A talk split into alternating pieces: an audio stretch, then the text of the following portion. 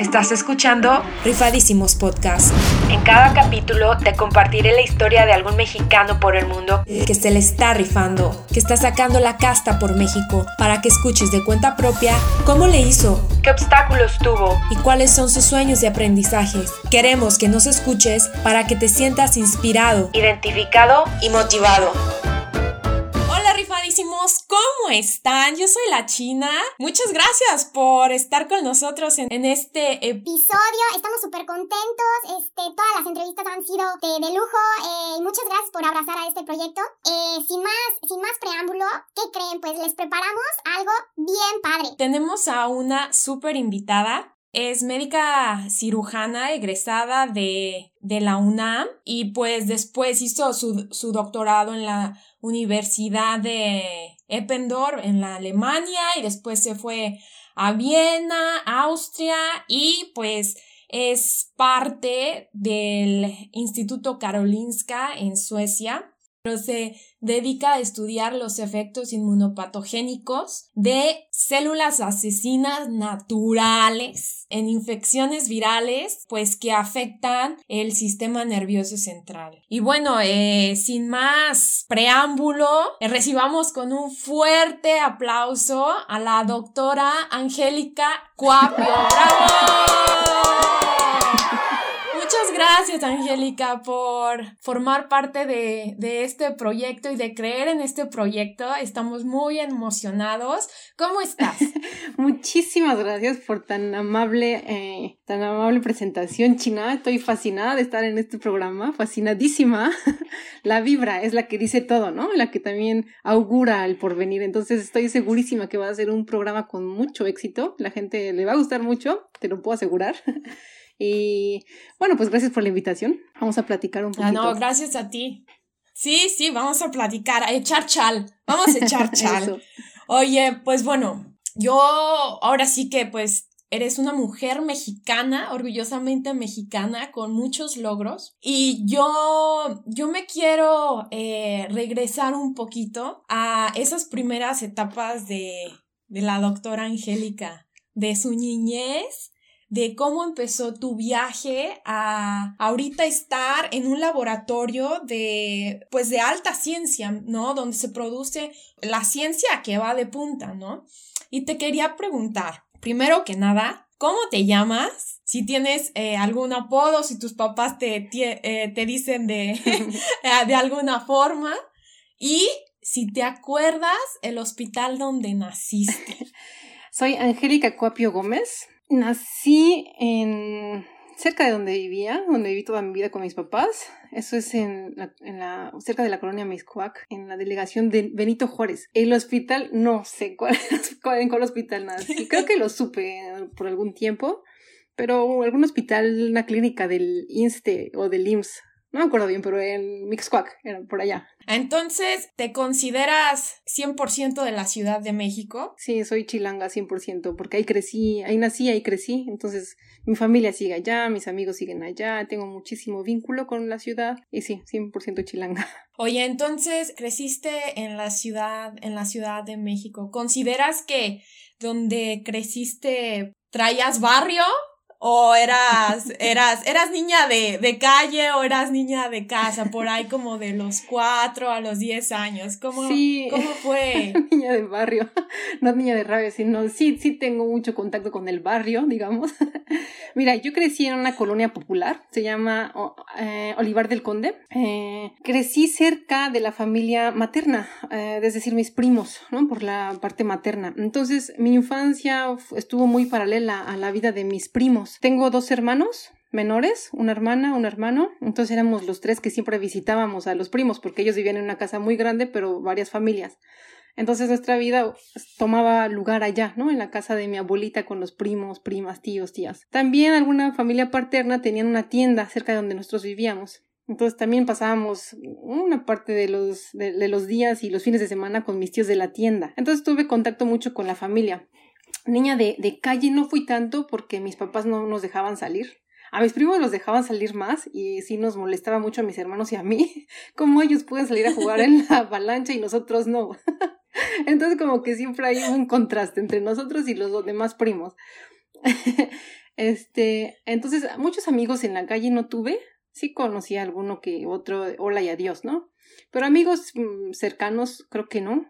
Más amigos tuve en la, en la escuela, en la escuela primaria y secundaria, es donde creo que tuve una que otra amiga así muy cercana. De hecho, mi, una de mis mejores amigas, quizás la, la, la, mayor de todas de allí, ahora sigue siendo mi amiga y está viviendo aquí conmigo. como cómo nos lleva la vida, ¿no? Y bueno, o sea, parte barrio, parte no calle, parte de todo, ¿no? Tengo allí.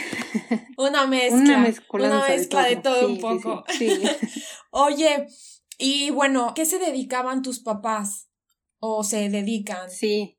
Eh, mi mamá se dedicó la mayor parte de su vida a nosotros, a los hijos. Entonces fue una parte importante, se dedicó a la casa.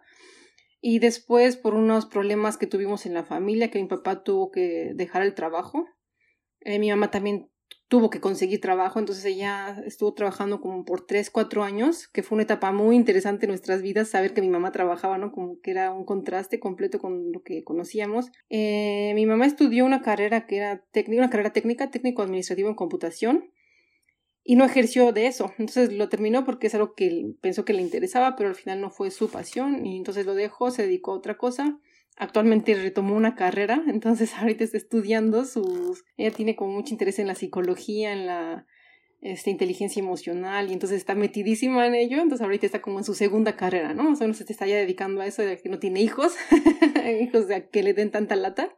Y bueno, mi papá, él, él es ingeniero nuclear él tenía dos actividades, actividad científica, haciendo trabajo científico en el ININ, el Instituto Nacional de Investigaciones Nucleares, que se encuentra en, en Toluca. Ahí tenía actividad científica. Pero además era, em, también tenía actividad política. Él era un representante sindical. Muchísimo tiempo, quizá la mayor parte de la vida que lo conozco fue, y aún sigue trabajando con, más o menos en esta actividad eh, más política. Y también eh, era profesor en la universidad, en la UNAM profesor de, de a nivel de bachillerato en el CCH en Naucalpan y entonces estuvo siempre trabajando, ¿no? Mientras nosotros éramos niños, él se la pasaba trabajando, pues tres trabajos tenía siempre trabajando, le veíamos en las noches y los fines de semana. Entonces, como nuestra relación era más cercana con mi mamá, pero cuando estaba mi papá también era otra relación muy cercana en el momento en el que él estaba, ¿no? Le teníamos mucho miedo al principio, yo creo que durante la infancia, porque siempre llegaba a casa a revisar los cuadernos, las tareas y hacer planas de que así nos escribe esto, así nos escribe el otro. Creo que por eso tengo buena ortografía, porque siempre mi papá llegaba a darle con casi casi con el zapato.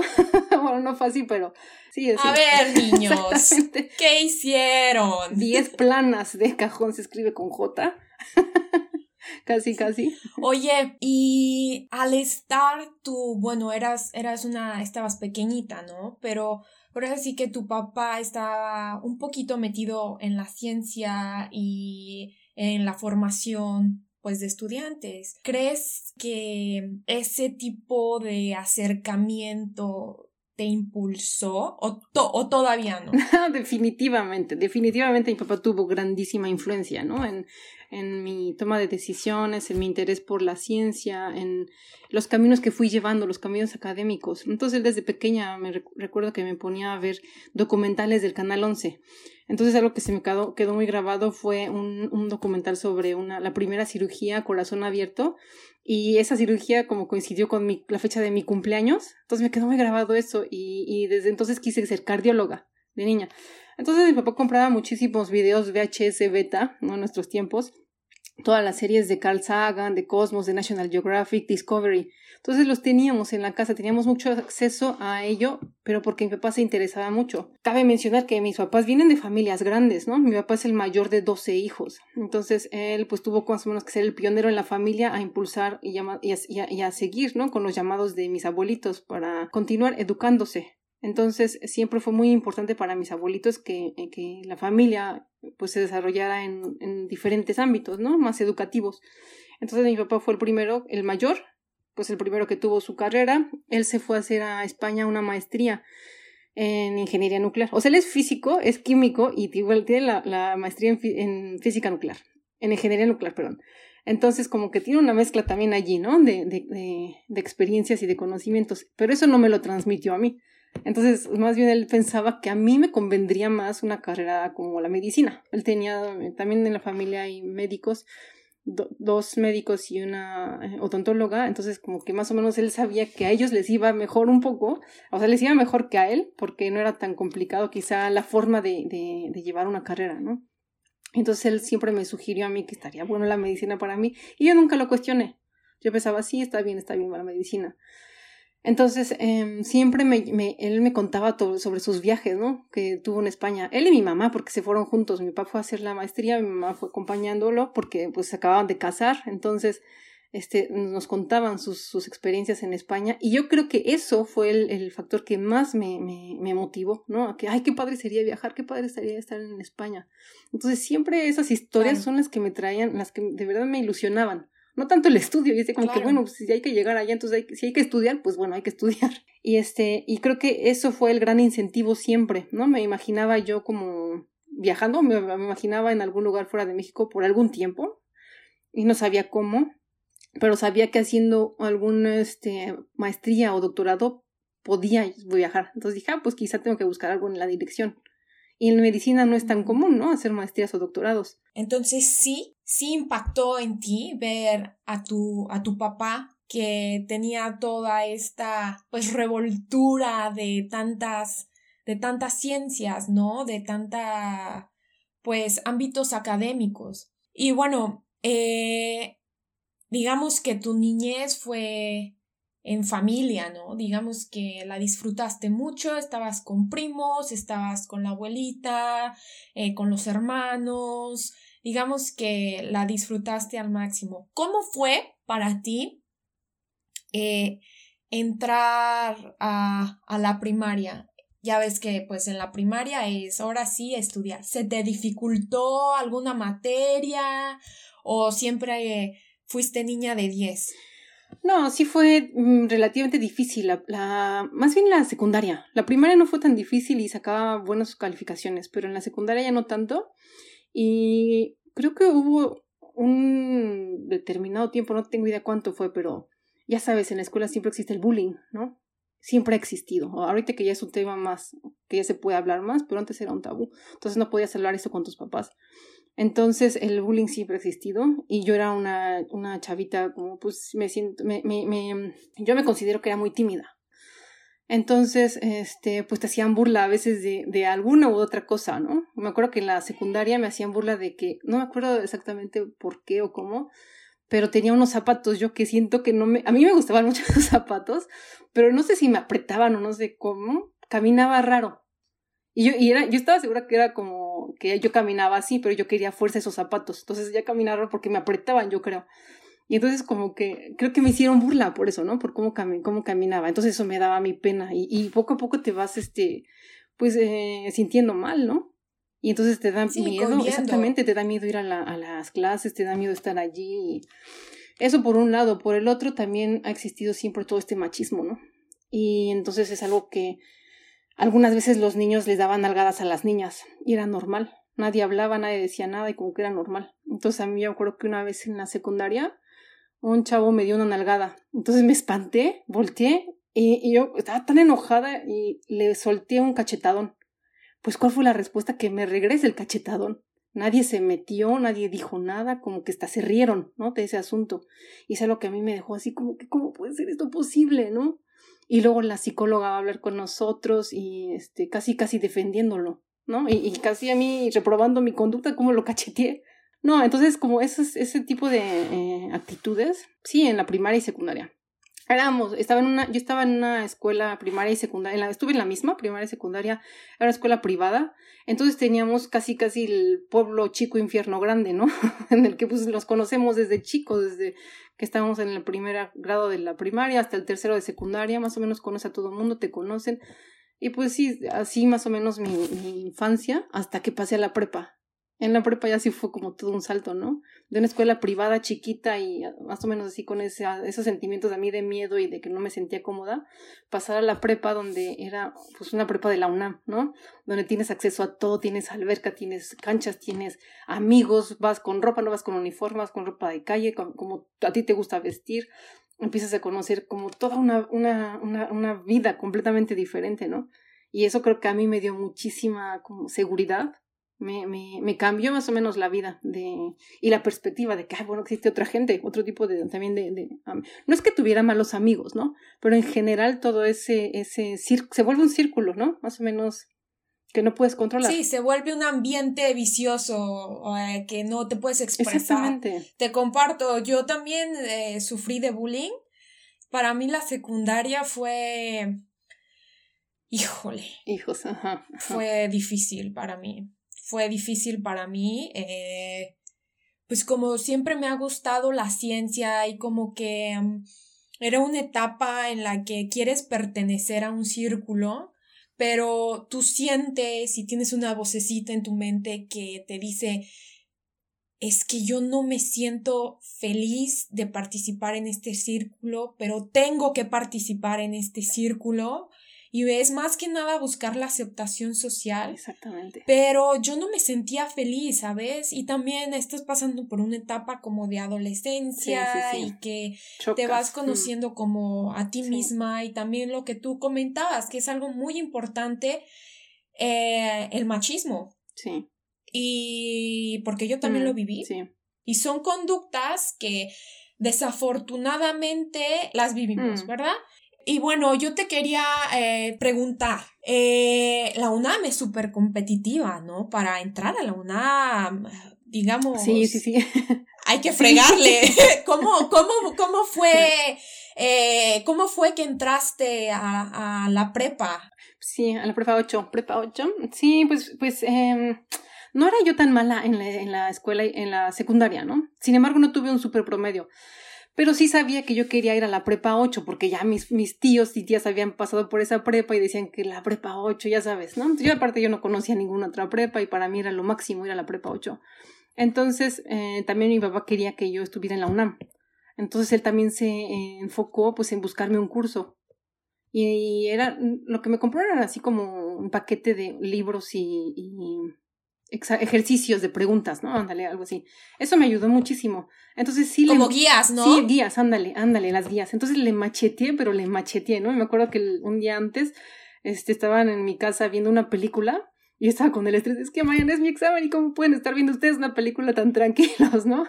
dije, no, ya me voy a acostar, me voy a dormir ahorita, me voy a relajar y ya mañana voy a, al examen. Pues tal que me fui al examen ya muy tranquila, lo pasé, estaba muy contenta y la familia estaba contenta porque soy también soy la, o sea, soy la hija mayor, pero también la nieta mayor. Entonces era como que, ay, la nieta ya se quedó en la prepa 8 y que, entonces era como un evento, ¿no? ¿Sabes? En la familia. Y este, y pues sí, entonces me quedé en la prepa, estuve allí los tres años de la prepa y después también para la universidad, ¿no? Y tenías que, mm, por ejemplo, de donde tú bebía, de donde tú vivías, tenías que tomar el transporte público para irte a la prepa. No, mis, me llevaban mis papás. Mi papá me llevaba en la mañana porque me dejaba y se iba él a trabajar. Entonces siempre me llevaron, ¿no? En la escuela me llevaban y me recogían. En la prepa me llevaba y ya yo me venía en, en el micro dos micros, no habría que tomar o caminar, creo, y luego un micro. Pero también eso era lo que te daba tanta seguridad, ¿no? Wow, ya me voy sola. o sea, hasta los, no sé, 13 años ya te puedes ir solo, wow. Cuando ya en la primaria le dejaban, dejaban ir solos a los niños, ¿no? Pero a mí hasta la preparatoria, entonces como que también para mí era un, un evento ya muy, este, muy revelador eso. y Sí, entonces, eh, pues ahí también continué con mi contacto así cercano con mi papá en las mañanas, mi mamá en las tardes, y siempre algo muy, familiar, ¿no? Oye, ¿cómo era el ambiente en casa en, en esa en esa etapa? ¿Tus hermanos también estaban en la prepa o...? Eh, eh, mis hermanos eran, como son menores que yo, entonces ellos seguían en la misma escuela, por en la primaria y la en la secundaria. Eh, después mi hermana eh, aplicó también para la prepa 8, ya no se quedó, entonces ya continuó en la misma prepa, en este colegio en el que íbamos. Mi hermano sí entró a la prepa 8 unos años más tarde y este nunca nunca coincidimos porque él es cuatro años menor. Y este, pero creo que somos los únicos de la familia, al menos de la materna, somos los únicos que estuvimos en esa prepa y de la familia paterna pues también. Entonces como se cerró el círculo allí. Entonces tus papás andabas del, andaban del tingo al tango, de, de ir por, por ti, después por tu hermano, y haciendo de comer, y que el trabajo. Ahora sí que tus papás se la rifaron también. Sí, sí, sí, cada quien se la rifó en lo suyo, ¿no? Mi papá chambeando mañana, tarde y noche, tres chambas diferentes. Este, mi mamá, pues también con tres chamacos, ¿no? Y, y como típico en las familias mexicanas, ¿no? El hombre es el que trabaja, la mamá es la que se dedica a la casa, aunque no es muy, no, no está tan valorado, ¿no? El trabajo, el trabajo de casa, doméstico. Y ahora yo que lo experimento es como, ay, no, qué, qué golazo se metió mi mamá, ¿no? O sea, como que, wow, qué súper trabajo, tan, pues sí, no es pagado, no es tan valorado, ni uno como hijo a veces valora el, el, el trabajo, ¿no? El papel de la mamá. Entonces, este, sí, pues mi mamá es la que se encargaba ¿no? De los tres chamacos, porque fuimos niños de casa, o sea, seguimos siendo niños de casa hasta que yo, yo me fui a los 26 años, ¿no? De mi casa. Igual mis hermanos, mi hermana todavía vive con mis papás, algo que también sucede mucho en las familias mexicanas, ¿no? Que nos quedamos en la familia, ¿no? Por mucho tiempo. Sí, así es. Y ¿Cómo fue? ¿Te acuerdas de tu primer día de prepa? Que dijiste, ¡Wow! ¡Lo logré! Sí, sí, sí, sí. Sí, creo que fue, número uno, que yo elegí la ropa que quería, ¿no? Porque te digo que ya ibas con, con ropa de calle, entonces tú elegías lo que te podías llevar. Número dos, que por fin mis papás me compraron la ropa que yo quería. Y número tres, que me dejaron ir sola. Entonces como que yo me sentía, ya sabes, ¿no? Ancha, estaba mis anchas ahí, que ya soy una super rockstar, según yo. y que tengo amigos y que me encontré a mi amigo, amigota de la primaria. O sea, como que el, el mundo ahí para mí empezaba, ¿no? Sentía que me lo empezaba a comer. Entonces yo recuerdo que regresé fascinada a, a la casa de mis abuelitos porque estaban mis, mis hermanos y mamá. Y algo, un, un, evento que recuerdo mucho es que el primer día de clases, cuando tuve mis primeros compañeros, pues sí, como yo era, aunque era tímida en la primaria y secundaria, allí siento que socialicé más. Entonces ahí tenía más contacto, con, por ejemplo, con chavos, ¿no? Con los, los, los hombres. Entonces sí tuve pláticas con ellos y me acuerdo que un, un, pues uno de los chavos así como que estaba medio guapito, ¿no? Entonces me dice, oye, ¿a ti qué tipo de música te gusta? Ah, pues a mí me gusta el heavy metal. me dice, es que me encanta esta canción, ¿sabes lo que dice? Porque él no sabía hablar inglés, ¿no? Y entonces en las prepas también públicas es lo que ocurre, que muchos niños o no, pues vienen de escuelas este, también públicas, donde no llevas un inglés. Entonces yo sí llevaba inglés y, sabía hablar un poco inglés. Entonces eso como que lo sorprend les sorprendió, ¿no? Y entonces eso no era la gran cosa y no es ni presunción ni nada, absolutamente, sino que eso, pero también eso me hizo sentir bien, ¿sabes? Como que, ay, dije, el, guapo me, como que me echó el ojo porque hablo inglés. Entonces todo ese círculo estaba ya llenándose, ¿no? Como de puntos a favor para, pues, que pudiera florecer en una, en la preparatoria. Pues de, de todo este florecer y estar y um, encontrándote a ti misma de decir quién es Angélica, pues los primeros semestres eh, de prepa es eh, van subiendo de nivel, ¿no? Sí. Al principio todo es amor y armonía, sí. pero ya después viene materias un poco complejas, sí, ¿no? Y es por lo mismo que desafortunadamente pues van subiendo de nivel y algunas personas pues no desertan no, sí. no no terminan no no no terminan la prepa porque pues también es muy demandante y también la UNAM eh, es muy buena escuela sí, es muy buena escuela sí. te da muy buena formación. Hubo algu alguna materia que que se te complicara en, en la prepa biología o sea ¡Qué cosas! o sea, mira, mi, mi, mi, especialidad ahora, el doctorado, el postdoc y los, los dos postdocs los, llevo, los he hecho en inmunología. Pues inmunología también fue la, la materia que reprobé durante la carrera de medicina. Biología ya es ven, la materia que no más se den odiaba. por vencidos, ya ven, no se den por vencidos. Sí, exactamente. O sea, yo no podía ver a la biología, ¿no? No entendía nada de la biología, pero sabía que para estudiar med medicina tenías que pasar, ¿no? Tenías que al menos pasar los exámenes de biología. Entonces ya, pues sí, es lo que me costó muchísimo trabajo, la biología. Habían materias que me encantaban y que yo decía, pero ¿por qué no estudio algo así? Por ejemplo, ética, no te, no te imaginas cómo me encantaba, pero también tiene que ver con esas asociaciones de los profesores, ¿no?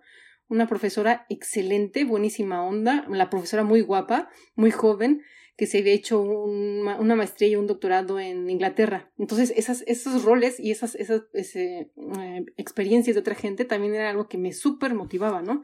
Y decía, wow, wow, qué mujerón, ¿no? Entonces me latía mucho esta, esta, o sea, cómo llevaba ella su vida, ¿no? Una vida profesional. Después fue directora de la prepa, ¿no? Dije, wow, ella lo puede hacer, entonces seguramente muchísima gente lo puede hacer esa materia también, este, etimologías grecolatinas, era para mí como una pasión, ¿no? Entonces me encantó esa materia y hace unos años que fui a Grecia, no te imaginas qué agradecida estaba yo con mi maestra de etimologías grecolatinas, porque con eso pude leer nombres de calles, entendía muchísimas, como algunos anuncios, lo que fuera, y también entiendes la, la etimología en sí, ¿no? Y, este, y así hay muchas materias que yo estoy súper agradecida con profesoras, profesores, que dices, bueno, es que si no hubiera estudiado, esto jamás lo sabría. Sí, claro. ¿Y te acuerdas de alguien, de sus nombres, para mandarte un saludo? no me acuerdo de los nombres de mis profesoras. Eso, lo, lo de, eso sí lo, lo, lo, me lo dejas de tarea, por favor, porque sí valdría la pena este, agradecerles públicamente, ¿no? Pero mira, es que después de tanto tiempo no. Pero un maestro que sí teníamos un, buen profe de español en la secundaria, el profesor Daniel González, ese sí, también con él empecé a aprender las etimologías y sí te abría un poco el panorama, ¿no? Es unos así como buenos profesores. Y también me encontré muchísimos en la preparatoria. Yo creo que también se expanden, ¿no? Pasar de esas escuelas pequeñas privadas a un, a un lugar donde es, eh, pues, casi, casi un alma mater, ¿no? Para muchísimos, y donde tienes una variedad enorme y tienes muchísimo buen material humano, ¿no? Sí. Oye, te quería preguntar, ya ves que al final de la prepa empieza ya pues estos exámenes de aptitudes profesionales, ¿los hiciste? O sea, tú, tú desde el principio pensaste, no, yo quiero medicina, yo quiero medicina, o tenías como tu plan B. pues eh, siempre quise medicina, pero también tenía aquí atrás, ¿no? La idea de, de que mi papá había estudiado física, de que había libros, había en la casa, había, o sea, lo que más había en la casa de mis papás y que sigue habiendo son libros, ¿no? Entonces siempre lo que invirtió mi papá más fue libros. Entonces tenía libros de todo y tenía muchos libros de física, estaban muy padres. Decía, pues ¿por qué no estudio física?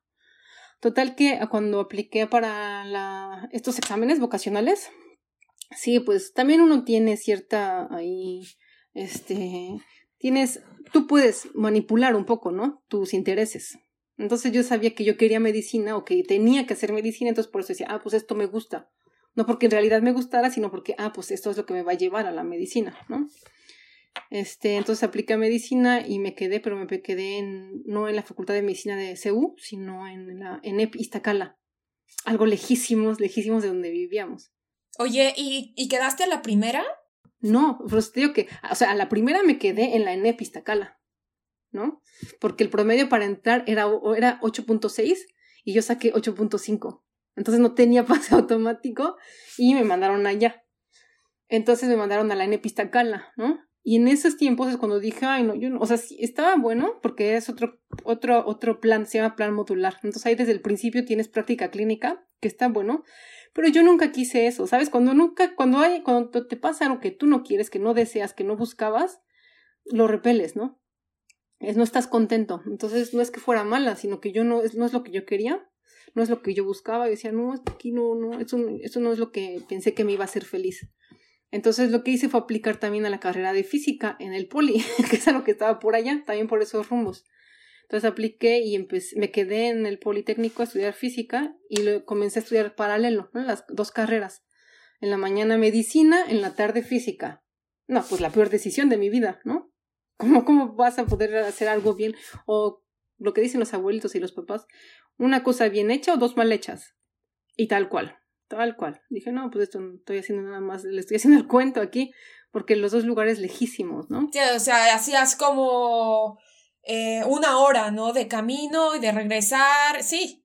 Sí, sí, sí, o sea, también uno que de verdad no piensa bien, ¿no? Cuando eres joven, pero bueno, lo lindo de ser joven es que piensas que te puedes comer al mundo y así actúas, ¿no? Dices, ah, pues sí, y te la crees. Entonces eso me parece muy bien cuando la gente toma ese tipo de decisiones. Y uno también tiene que experimentar los errores para poder saber que ese no es el camino, pero en, su, los propios pies, ¿no? De uno. Entonces eso es lo que hice y después dije, no, ni una ni otra. Entonces yo no estuve contenta y dije, no tengo que aplicar de nuevo a la, a la facultad. Entonces estuve un año en la ENEP, apliqué y me quedé en CEU. Entonces me pude cambiar a CEU, pero tuve que perder ese año, ¿no? Entonces, que es algo que no podía, como que también me pesaba muchísimo. Es era casi, casi reprobar, ¿no? ¿Cómo pude perder un año? Entonces a mí me daba Sí, al principio como que lo ves como algo algo malo, pero al fin, al fin, al final del día fue un año de aprendizaje. Claro que sí, sí, sí, sí. Conocí el norte de la ciudad, conocí gente que aún son mis amigos, conocí otro plan de estudios, conocí otro tipo de medicina, ¿no? Conocí que es posible estudiar física hasta por allá, o sea, conocí muchísimo, ¿no?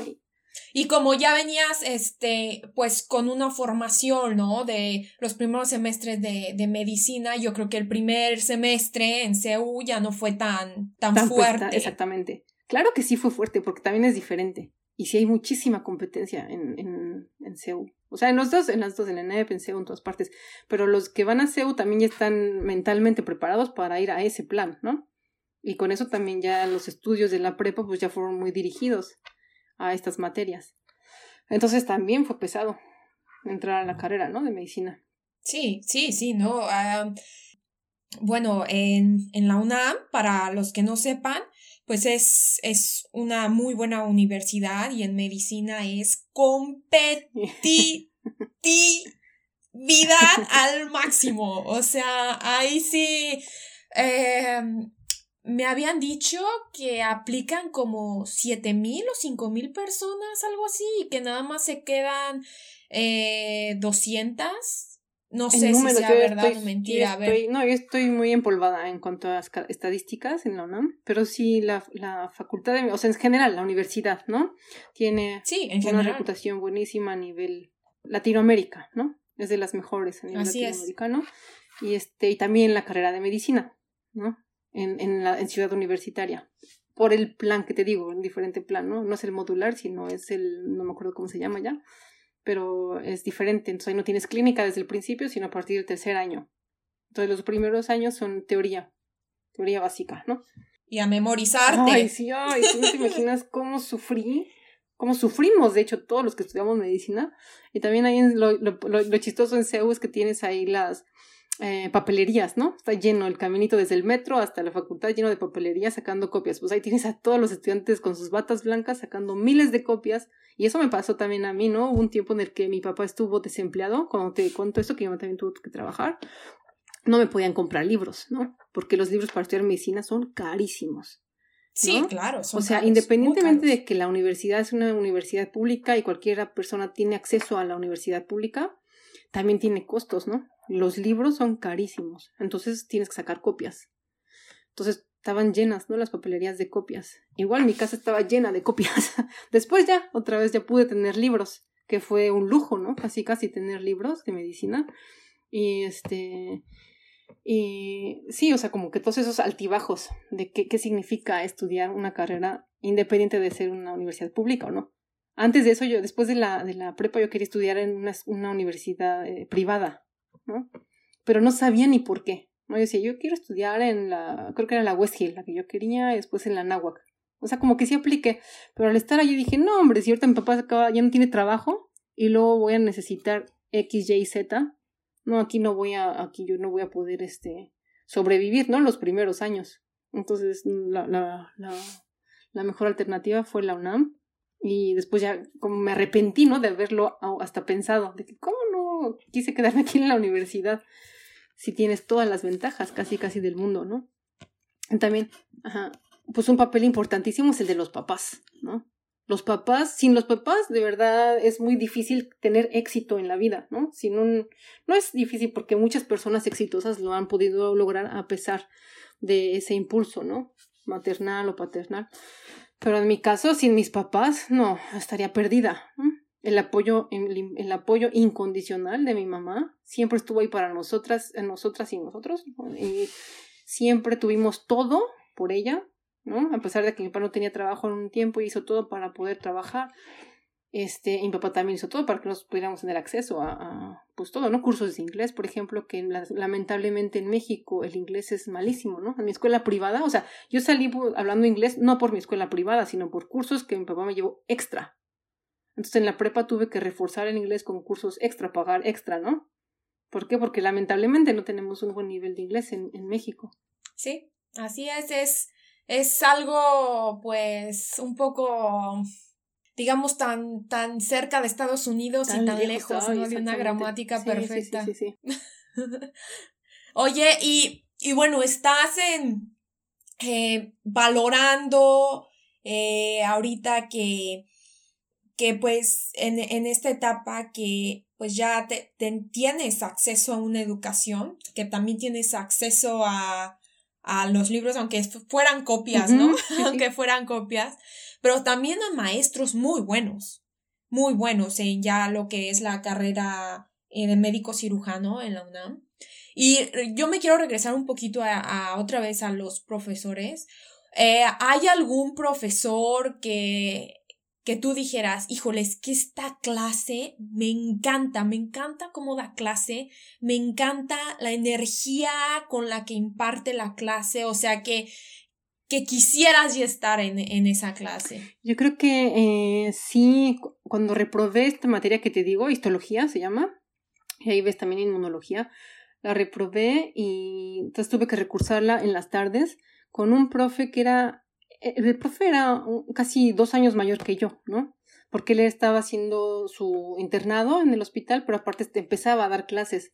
Entonces él estaba tan fresco este, y ahorita actualmente es el director del, el director de medicina interna, ¿no? En el Instituto Nacional de, en el, en el IMSS, en el, ay, no, ni me acuerdo de verdad, pero es un hospitalote, ¿no? O sea, de que siempre fue su pasión y siempre lo pudo demostrar y siempre la pudo transmitir. Entonces, todos los que tuvimos clase con él terminamos fascinados, ¿no? Con la histología. Y de verdad, después de eso es también yo que continúe con mis estudios ahora actualmente, ¿no? De inmunología, porque él me motivó muchísimo. Oye, y entonces, este, ¿cuándo empezaron tus prácticas? Ya, porque tengo entendido que necesitas eh, tener prácticas, ¿no? Cuando estudias médico cirujano y ya después es o como un servicio. ¿De dónde las hiciste? Sí, bueno, en la, en la Facultad de Medicina tienes la carrera que son seis años y medio. Son los dos primeros años teóricos Tercero y cuarto son prácticos, tomas clases en el hospital, pero también dentro del hospital tienes clases, ¿no? Entonces tienes clases teóricas, pero también vas a la práctica. El quinto año es el internado, el internado médico en el que te vas a una clínica, ya sea mm, principalmente o, comúnmente decirte a provincia por un año, pero también se puede hacer eh, internado en investigación social, en investigación científica, que es lo que yo hice. Y el sexto año, el servicio social, también te vas a un pueblo o te quedas en la ciudad si tienes suerte, ¿no? De quedarte en un hospital dentro de la ciudad y eso ya es el servicio, ¿no? Es 100% práctica clínica. Los dos últimos años son 100% práctica clínica. Claro que sigues teniendo exámenes, ¿no? Todo el tiempo, constantemente tienes exámenes, sí. Sí, claro. Oye, entonces agarras el servicio social para para hacer investigación científica, ¿no? Y cuéntanos, ¿qué fue, qué fue el proyecto? Este, mira, también hay algo interesante que creo que vale la pena mencionar es que en todas partes siempre te vas a encontrar grupos élite de algo, ¿no? En este caso, grupos élite científicos. Entonces, lo que existía en la facultad eran los grupos NUCE, que eran núcleos académicos, núcleos de calidad y excelencia académica, así se llamaban, creo. Este, entonces ahí estaban los chavos y chavas que querían hacer investigación, pero mayoritariamente eran eh, estudiantes que sus papás tenían lana, así por ponerlo ya tan, o sea, real, lo que es eh, lo que sí es cierto es esto, ¿no? Entonces son grupos élite. Entonces, yo no sabía ni que existían, ¿no? Entonces, como que, ¿cómo? ¿Cómo que esto no se sabe? No es algo que es abiertamente, o sea, claro que puedes aplicar, se sabe que es difícil entrar, lo que sea. Pero muchos de los que entran ahí sabes que no tienen ningún interés en la ciencia, ¿no? Entonces lo que yo hice fue medio preguntar este, cómo se podría hacer ciencia, ¿no? Cómo podría hacer, empezar a hacer investigación durante la carrera. Entonces lo que sí existe es un catálogo de líneas de investigación, profesores, profesoras, investigadores que hacen X o Y eh, investigan X o Y tema en tal lugar, ¿no? En el Instituto de Fisiología, en el de Biología Celular, Biología Molecular, en el Hospital X, en el Hospital Y. Entonces eso ayuda muchísimo porque con eso puedes tú contactarlos, ¿no? Y decir, ¿sabes qué? Me interesa mucho esto que estás haciendo con insuficiencia renal y me interesaría quizás ser a mí este, nefróloga, me gustaría empezar ahorita. ¿Puedo hacer algo en tu laboratorio? O sea, eso se podría hacer, ¿no? Solo que nadie te lo dice. Entonces eso fue lo que estuve yo haciendo y me encontré que eh, el doctor Rui Pérez Tamayo, uno de los mejores doctores a nivel de divulgación científica y también uno de los pioneros en la investigación en este, hepatitis, hepatitis viral en México, él este, tenía este programa que era senescencia celular, es decir, cuando las células se quedan sin actividad, no se mueren, pero están, están vivas y nada están echadas, tipo, ¿no? No están produciendo nada, no están activos, no están ah, actuando, no están teniendo ninguna función, pero están allí, nada más. No se llama senescencia celular. Eso, senescencia celular en el hígado, ¿no?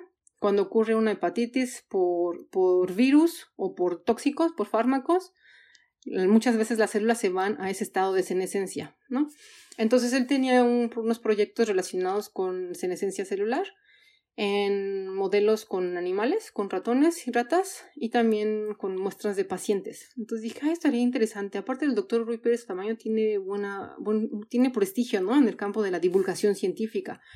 Y eso está en el Hospital General. Entonces como que eso también me llevó a pedir el Hospital General, ¿no? Para mis prácticas.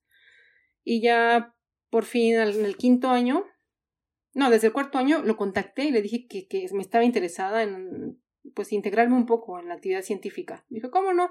Ve aquí con la doctora María del Carmen y con ella vas a estar un tiempo y vas a aprender a usar las técnicas microscópicas, a poder este pues trabajar con el modelo animal, con las ratas, las inyectas, las tratas, tomas sus órganos, ¿no?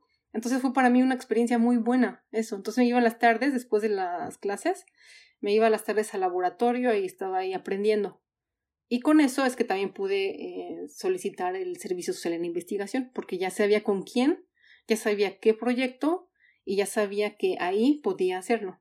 Oye, ¿y por qué, y por qué este, en investigación y no en pues el, el servicio social en, en clínica? ¿Por qué? Eh, muchos motivos. Uno, porque sabía que quería hacer este, un doctorado, ¿no? No sabía cómo llegar ahí, pero sabía que si quería hacer un doctorado tenía que hacer investigación. Número dos, porque no estaba segura qué em, este, especialidad quería. Eh, número tres, porque sabía que para irte al servicio social tenías que irte a provincia. Y eso me, me emocionaba mucho, muchísimo. O sea, tenía muchas ganas de irme, pero me daba un miedo cuando me contaban historias, ¿no? Historias de que fulanita se fue para allá y ella es la ella es la médica, la directora, la secretaria, la que barre, la que trapea, todo. Y aparte, fíjate que la raptaron, ¿no? O sea, esas historias me dieron a mí un pánico, que bueno, no fue el motivo principal, pero también lo tenía ahí dentro de mi lista de, de aspectos negativos, ¿no? Este, además, de que pues para poder hacer investigación y si tenía la oportunidad de hacer la, la, el servicio de la investigación que solo lo daban a muy o sea, solo había muy pocos lugares dije bueno pues voy a tratar no lo más que pueda y si no entonces me voy no era ningún no tenía ningún conflicto con irme pero sí sabía que quería yo hacer esto. Oye y regresándonos un poquito a a tu servicio social en investigación pues ves eh, eh, que pues todos tenemos un primer día usando ratones y ratas. ¿Cómo fue ese primer día? Ay, horrible, horrible.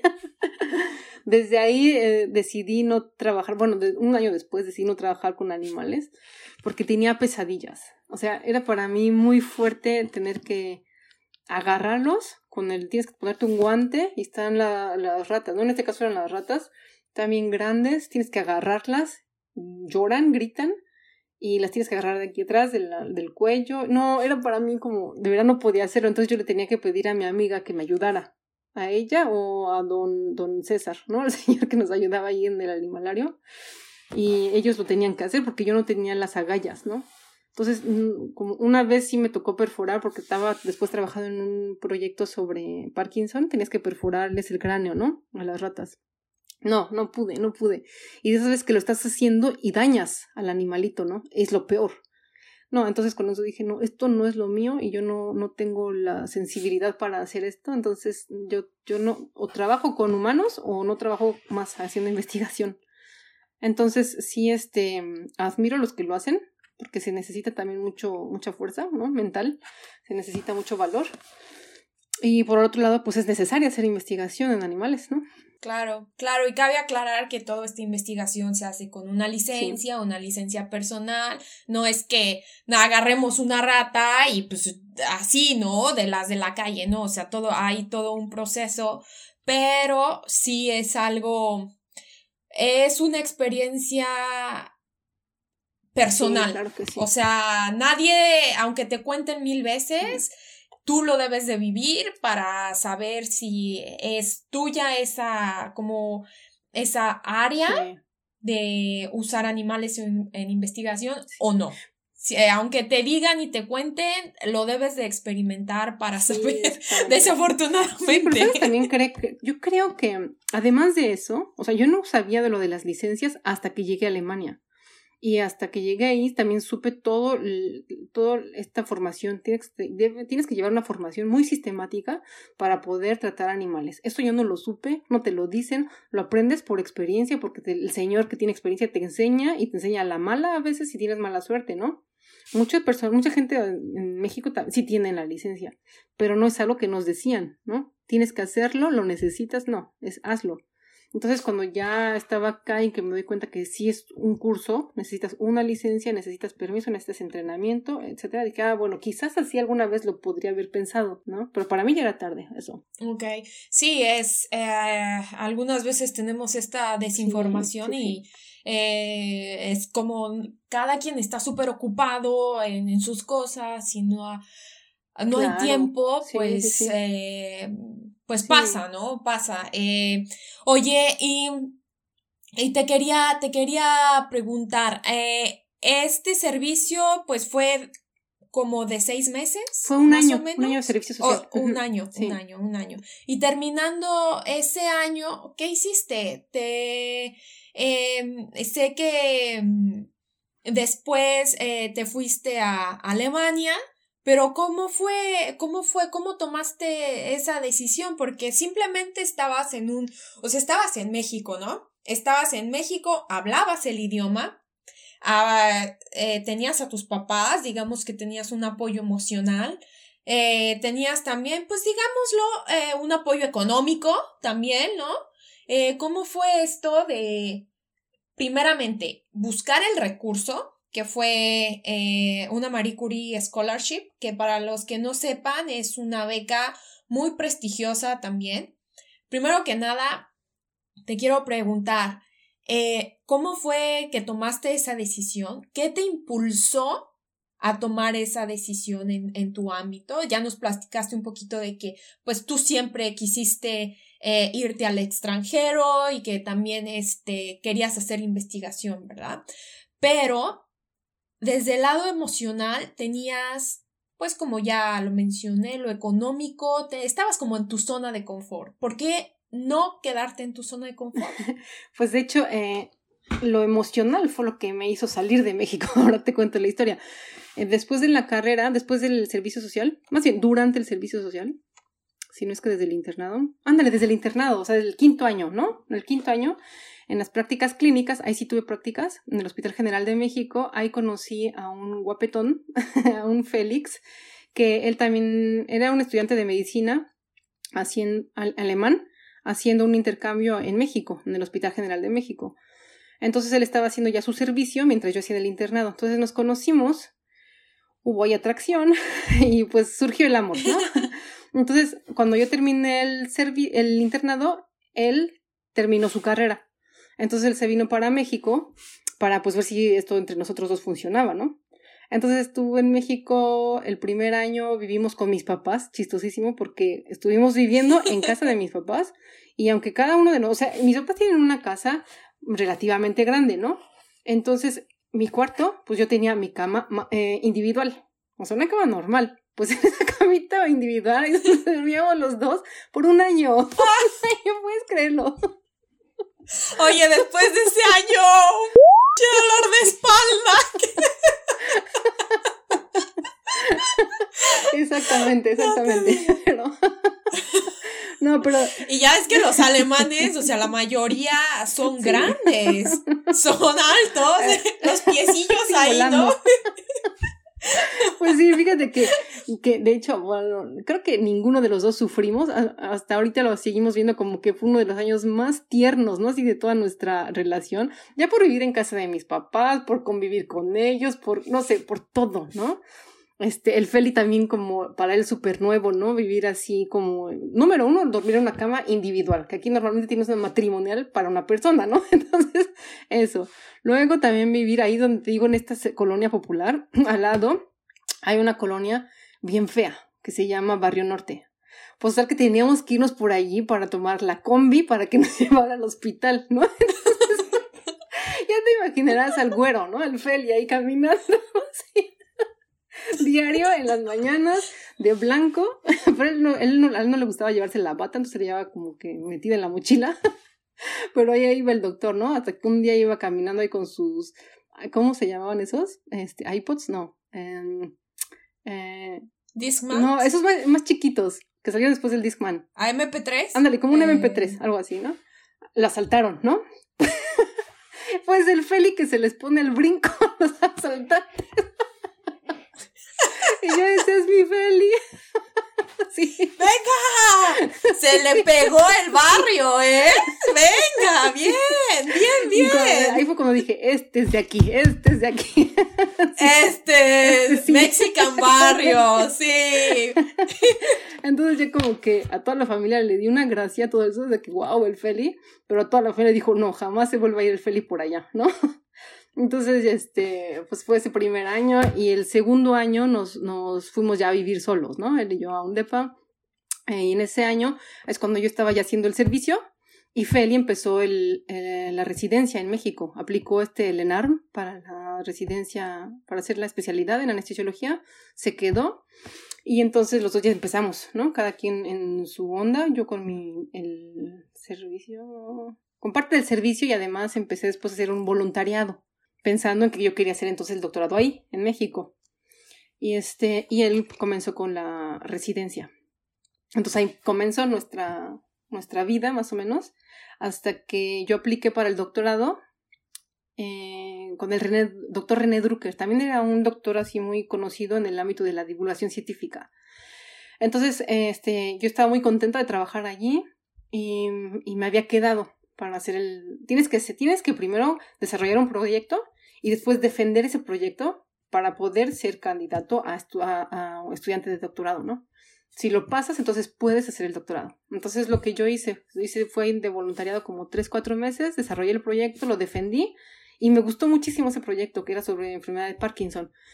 Total que me dijeron que sí me quedaba pero en ese momento que nos dijeron que sí, este, el Fel y yo ya no queríamos quedarnos, porque justo una noche antes pensamos que quizá no era la mejor decisión quedarnos allí, porque Feli como estudiante, como residente, no recibía pago por Así ser es, extranjero. econo- eso es lo que te iba ¿No? a preguntar, que la, que la parte económica pues era pesada, porque los, do- los dos no recibían un ingreso fuerte y sí tenían gastos. Exactamente, entonces ya vivíamos solos, ¿no? Entonces, lo que, la forma en la que lo pagábamos era porque los papás de Feli le mandaban dinero, ¿no? O sea, él le mandaban dinero lo que no ganaba él como residente. Entonces, ¿cuál era la, la visión a tres, cuatro años? Que sus papás siguieran mandándonos dinero, pues no. Y luego yo como estudiante de doctorado iba a ganar eh, cinco mil, seis mil pesos, ¿no? En ese entonces. Para dos era como imposible. Entonces dijimos, híjole, creo que no la vamos a hacer así. Entonces, ¿por qué no nos vamos a algún otro lugar? Y bueno, sí, yo siempre quise irme al extranjero, yo quería irme a, siempre tenía en la cabeza con Francia o Inglaterra. Y el Fele me dice, oye, pero ¿por qué no este, Alemania? Quizá hay algunas ventajas, ¿no? Yo, ah, bueno, pues sí, ¿verdad? Total que sí, decidimos que Alemania sería una buena opción. Entonces comencé a buscar posiciones de doctorado y me encontré este, que no había nada. Entonces lo que empecé a hacer fue pensar, bueno, ¿qué me gusta? Me gustó este proyecto, ya escribí un proyecto, sé que me gustaría irme por las neurociencias, entonces voy a buscar quién está haciendo algo así en Hamburgo, donde vive Feli. Entonces me encontré varios grupos que hacían investigación en Alzheimer, en Parkinson, esclerosis múltiple. Dije, ah, pues este, este con Parkinson. Apliqué con una doctora, le mandé un mail que jamás me contestó la doctora. Entonces me quedé yo como muy decepcionada. Y mandé como dos o tres mails más y alguien me contestó, híjole, no, sabes qué? que no tenemos lugar, ahorita no tenemos posiciones, pero sé de alguien que tiene una beca que están ahorita, eh, este, ahorita está abierta las posiciones, ¿no? Para aplicación a esa beca y es sobre esclerosis múltiple y quizá te interese, te pongo en contacto con ella. yo, claro que sí. Entonces la, la jefa o la, la, profesora que tenía este, esa, en ese momento esa posición ofreciéndola era una investigadora española. Entonces ella me llamó por teléfono y ay, buenísimo, porque pudimos hablar en nuestro idioma y pudimos expresarnos como más, más, y para mí más relajado, ¿no? Porque aunque hablaba el inglés, no es que lo hables a nivel ya profesional y que lo estés eh, pues familiarizada con hablarlo diario, ¿no? Entonces fue muy bueno eso que hubiéramos hablado en español. Y ya con ello, con ello me dijo que sí podía yo ser una, o sea, mi perfil sí podría cuadrar, ¿no? Pero no tenía médicos aplicando para esa posición. Entonces la mayoría son o biólogos o biotecnólogos o, o químicos, ¿no? Médicos casi no. Entonces dije, bueno, pues ni modo, voy a aplicar. Total que lo apliqué y, y fue un concurso de, no sé, aplicaron como 300 personas, ¿no? A esa posición. Y entonces al final, este, pues era como ir por varios, varios pasos, ¿no? Como filtros. Entonces cada vez tenías que llenar nuevos formularios, tenías que escribir un par de cartas, escribir también parte de un proyecto de investigación para ver si tenías algunas ideas de cómo desarrollarlo. Tal que al final me quedé, ¿no? Con ese proyecto que era en Hamburgo, que era con esta beca Marie Curie. Y entonces con eso, al mes que apliqué, ya estábamos Félix y yo, ¿no? En, en Hamburgo en casa de sus papás, esta vez. Igual. Oye, pero aplicar para, para esta beca ahora sí que, o sea, tu supervisora también te apoyó, ¿no? Para armar el proyecto, para mascar el inglés un poquillo y para, pues... No, no, eh, no, no, porque eh, ella lo único que quería era como entrevistar a los candidatos. Entonces ella le llamó casi a los 300, ¿no? Bueno, no los 300, porque después me contaron, o sea, 300 aplicaron, pero después tienes que hacer el filtro, ¿no? De que este no, porque ni siquiera mandó un currículum decente, o este no, porque no tiene tal, tal característica, ¿no? Entonces sí se quedaron como con la mitad, y esa mitad les llamó por teléfono, ¿no? Estas entrevistas. Y ya con eso quizá ya también sentir el idioma, también ya siento que me dio un poco de ventaja, ¿no? Con la, con la doctora esta. Pero no, el inglés, eso fue ya hasta llegando a Alemania, porque el inglés solo lo utilizaba de forma escrita para las aplicaciones, para cartas, para los correos, para los currículums, para todo. Ok, ok. Entonces, en, en, en Alemania llegas a un país donde no hablas alemán, pero hablas inglés. sí, sí, sí. ¿Y empezaste entonces a, a, tomar clases de alemán o ya fue, o se te fue dando? No, pues el alemán, el alemán lo comencé a estudiar cuando conocí a Feli, ¿no? Un poco después de cuando Feli se fue y nos quedamos con esa relación a larga distancia, este, yo empecé a estudiar alemán, estudié como dos meses, ¿no? Ahí en CEU con unas chavas que hablaban alemán y que daban clases. Y medio informal el asunto, pero buena onda, entonces como que con eso al menos ya pude decir auf Wiedersehen, ¿no? Adiós en alemán. Y ya con eso yo me sentía que ya, wow, ya lo entiendo, ¿no? Entonces cuando voy pisando tierras alemanas, no me sonaba nada, nada el alemán, ¿no? Ni siquiera auf Wiedersehen me sonaba. Entonces, no es que llegué sola, llegué con Félix. Y eso también fue lo que me abrió muchísimo las puertas, ¿no? Y entonces el inglés y estar con Feli fue lo que me ayudó muchísimo, porque con eso, este, no tenía gran problema con estar preguntando en todas partes, ¿no? Cómo llegar a tal punto. Mucha gente habla el inglés en, en Alemania. En Suecia, por ejemplo, todo mundo habla inglés. En Alemania no todo mundo, pero la mayoría lo hablan. Entonces no es tan difícil cuando hablas inglés. Por eso yo siempre a todo el mundo les recomiendo que hablen el inglés, ¿no? Que dominen el inglés independientemente del país al que vayan, hablen el inglés. Porque a veces haces el esfuerzo en que, ay, ya encontré algo en Noruega y empiezas a hablar noruego y resulta que te quedas, te vas y no funcionó para ti o al final te dijeron que no. ¿Y qué haces con todo ese tiempo perdido en aprender ese idioma si, ya, si solamente ya se puede hablar? Sin embargo, hablas el inglés, eso te abre las puertas en todo el mundo. Súper, súper, súper consejo para los que nos estén escuchando, ¿eh? Hablen inglés, métanse a clases, escuchen eh, YouTube channels en inglés también que les sirvan. Oye, Ay, Angélica, ¿y de qué era, eh, y de qué era tu proyecto? Eh, en la Universidad de Eppendorf. Bueno, entonces el proyecto era más sobre, mm, si eran neurociencias, era de hecho en neuroinmunología. El proyecto era para entender cuál es el papel de las células asesinas naturales en la enfermedad de esclerosis múltiple y particularmente con unos pacientes tratados con un fármaco especial, ¿no?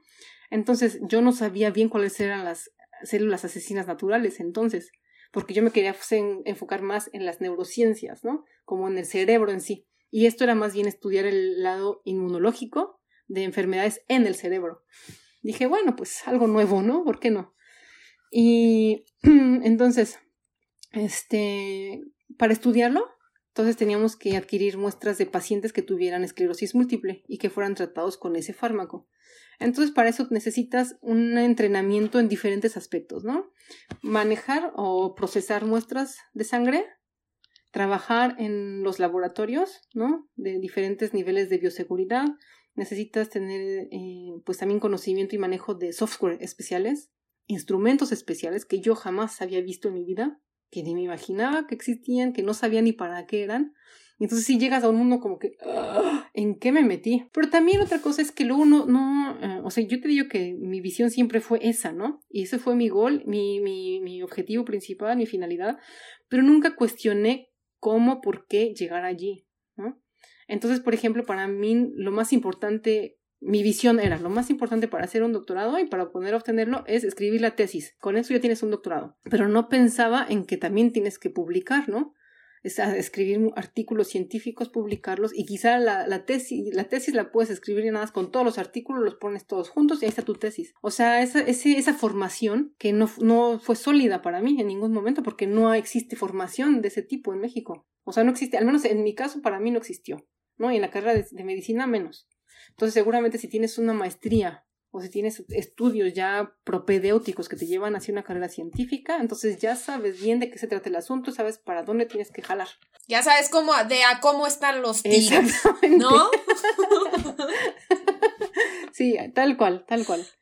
Así es. Entonces sí fue como algo, o sea, mm, la barra se alzó mucho, porque era desde aprender a utilizar equipo nuevo hasta aprender ir al súper y comprar cosas en un nuevo idioma, leer ingredientes en un nuevo idioma, hasta ahora sí, a publicar y terminar el doctorado. Para mí lo más difícil creo que sí fue esa parte académica, porque la, la parte, en la parte personal, eh, para mí me sentí como un pez en el agua allá, porque creo que también la gran ventaja, pues, estar con Feli, eso también me abrió las puertas a un mundo de amigos que ya me daban la bienvenida, ¿no?